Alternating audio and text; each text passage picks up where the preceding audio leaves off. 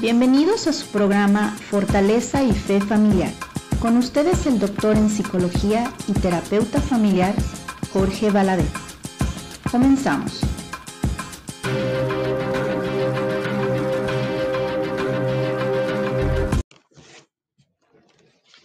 Hola, ¿qué tal? Muy buenos días. Yo soy Jorge Valadez, doctor en psicología y terapeuta familiar.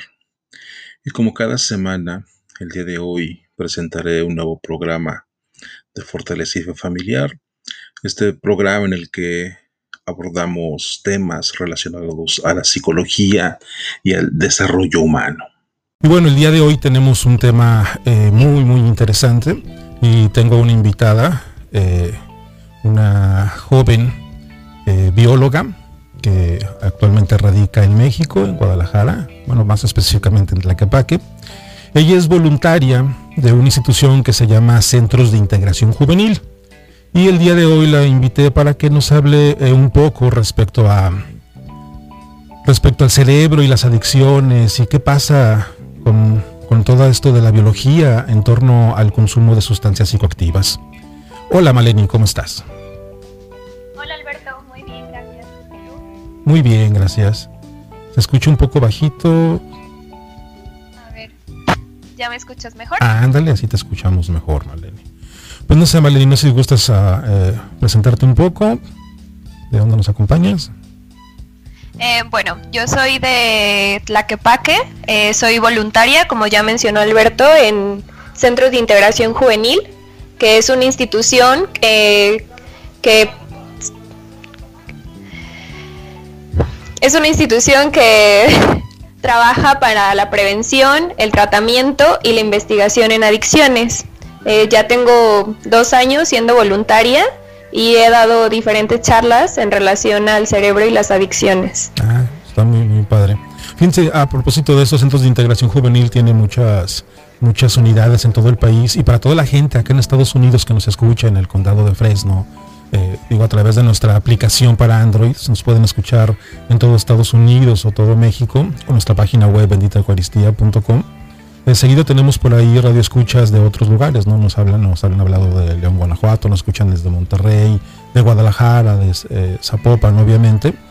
Y este, bueno, de repente yo por acá he recibido bastantes, eh, en un momento recibía por ahí llamadas respecto de personas que están interesadas en tratamiento. Entonces creo que esta plática va a estar muy padre porque es como un tipo vínculo, ¿no? Entre lo que estamos, los que estamos acá en Estados Unidos y todos eh, nuestros amigos y familiares que se encuentran en México.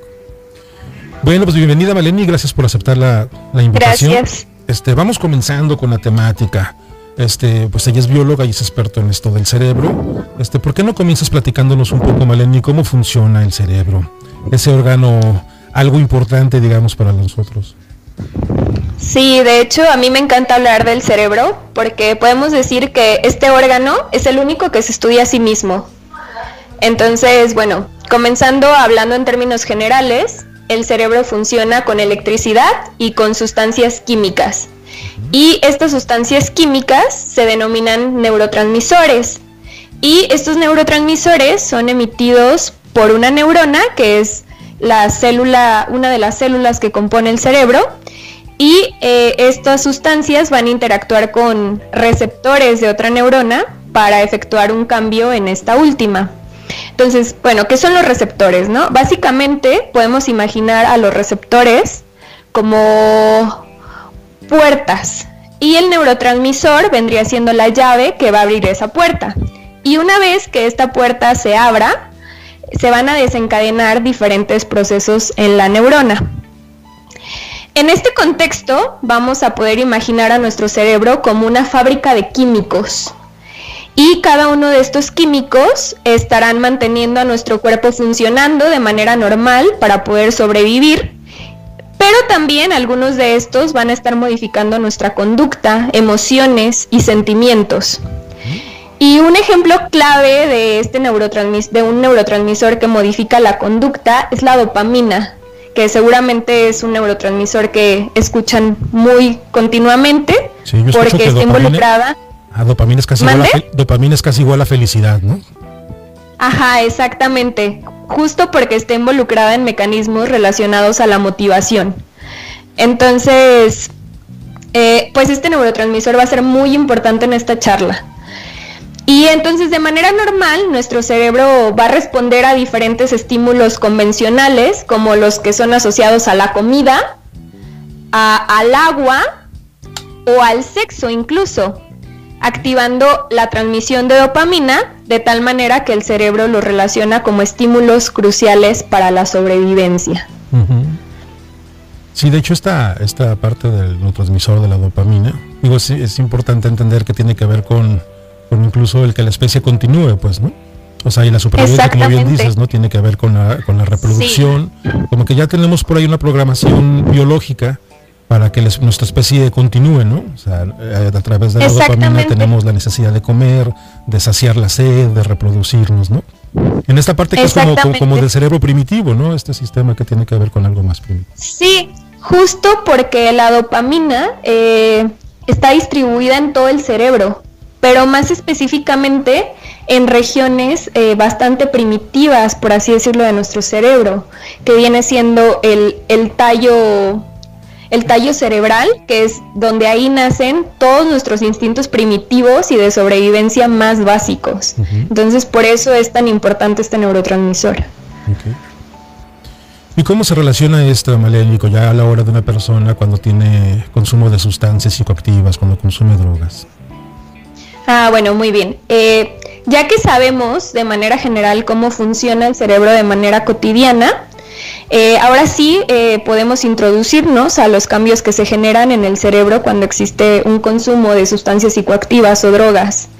Y a partir de esto vamos a hablar de algo que se llama sistema mesolímbico dopaminérgico, que parece eh, trabalenguas. Entonces, mejor lo vamos a llamar circuito de la recompensa, que es como el nombre más común que recibe. Y este está conformado por tres regiones cerebrales importantes asociados con el aprendizaje y la memoria. Entonces, a partir de esto es que ya podemos hablar de cómo se van desarrollando las dependencias a sustancias psicoactivas. Entonces, bueno, aquí es necesario recalcar que aunque cada clase de sustancia psicoactiva tiene su propio mecanismo de acción en el cerebro, todas van a activar directa o indirectamente al circuito de la recompensa, en donde el neurotransmisor estrella es la dopamina. Ok, entonces todas las drogas ilegales y el alcohol van a hacer un efecto en el cerebro, este, y cada sustancia tiene que ver con, con diferentes neurotransmisores también, pero siempre de manera directa o indirecta tiene que ver con la dopamina, ¿no? Sí, exacto, porque son, son estímulos que finalmente van a estar haciendo reaccionar a nuestro cerebro como un evento importante. Entonces... sí, sí.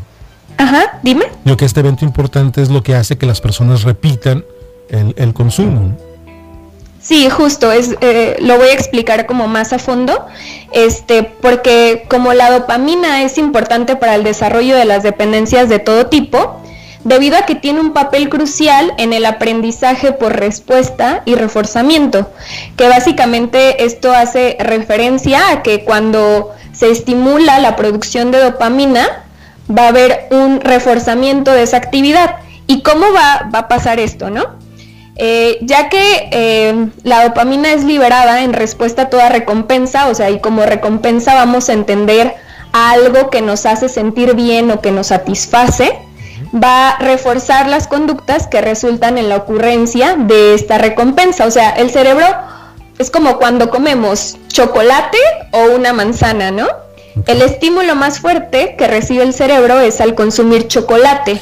Entonces, pues al cerebro le va a gustar más consumir chocolate que comerse una manzana. Entonces es como la diferencia entre estos estímulos, hablando de, estímulos que son eh, cotidianos. Y que tiene que ver con los contenidos, las sustancias que tienen en los productos. En este caso el chocolate tiene algo que se llama mexantina, que es un pequeño estimulante menor, cosa que obviamente la manzana no tiene, pues, ¿no?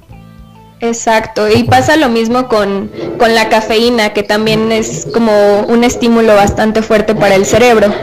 Pero entonces aquí eh, vamos a hacer como una diferencia entre lo que sucede con los reforzadores que son cotidianos, como la comida, eh, el agua o el sexo a los estímulos que están relacionados con las drogas adictivas, ya que estos van a diferir eh, con los reforzadores que mencioné primero, en el sentido de que sus efectos estimulantes sobre la liberación de dopamina son significativamente mayores, activando el circuito de la recompensa de forma poderosa y confiable.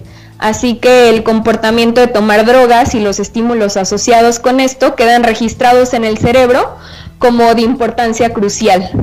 Hace tiempo yo veía una gráfica que ahorita obviamente no recuerdo los porcentajes, pero hacían algo así, ¿no? Decían medían como qué tanto placer las personas sentían con ciertas actividades, ¿no? Por ejemplo, comer, tener sexo, eh, tomar agua, y no sé, y venía una gráfica, digamos que del, del 0 al 100 y decían eh, comer el 50, ¿no? Por decir alguna cantidad, no recuerdo. Pero cuando, por ejemplo, medían la satisfacción con consumir heroína o cocaína, recuerdo que triplicaba o, más este, el placer sentido por estas sustancias que la que se sienten por esos eh, que bien llamas reforzadores cotidianos. ¿no?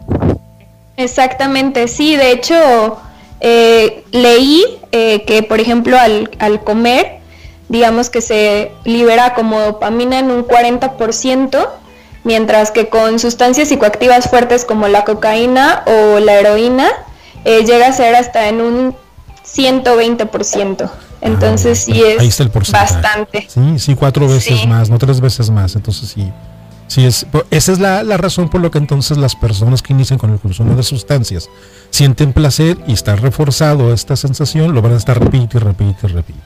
Sí, y te digo, y queda, y queda justamente como de importancia crucial porque es un sistema muy primitivo.